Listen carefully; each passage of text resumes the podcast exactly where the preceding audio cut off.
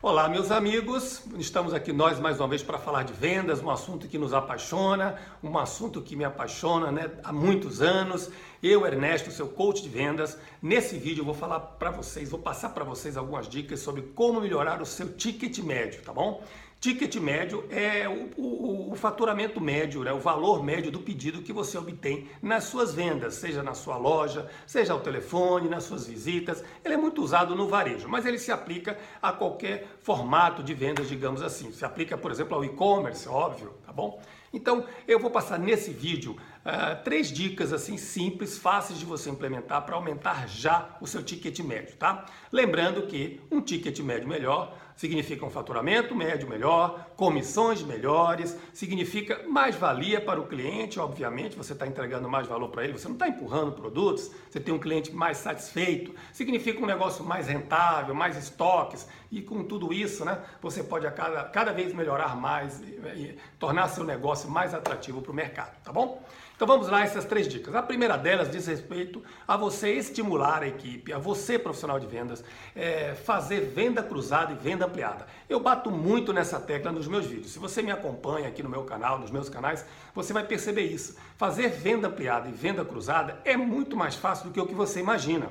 Venda ampliada, volto a dizer, é quando você aumenta a quantidade né, do mesmo item, você vende ele em quantidades maiores e com isso você pode ofertar uh, um produto, uma condição de preço melhor lá na ponta. Obviamente você precisa ter embalagens né, para essas quantidades maiores, precisa trabalhar isso com seu fornecedor.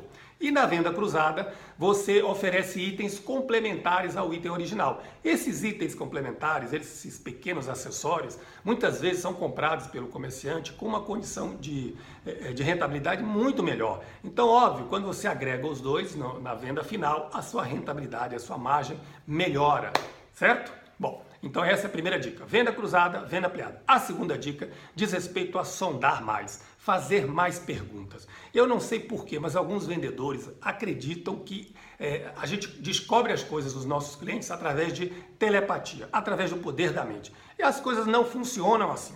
Se você não perguntar, criatura, acredite, você não vai ter informação, você não vai ter o que é valor para o seu cliente, você vai perder tempo e energia ofertando coisas que não fazem sentido para ele. E o que é pior, vai deixar de entender, de perceber, de conhecer o que de fato interessa a ele. E quantos outros itens você poderia ter vendido, além dos que você, né, aquele feijão de arroz com arroz de sempre, porque você não fez uma sondagem mais poderosa. Então aprenda a fazer perguntas, perguntar é uma arte. Existem dois tipos de perguntas: perguntas abertas, o que, quando, como, onde, qual a razão, perguntas fechadas, aquelas cuja resposta é sim ou não.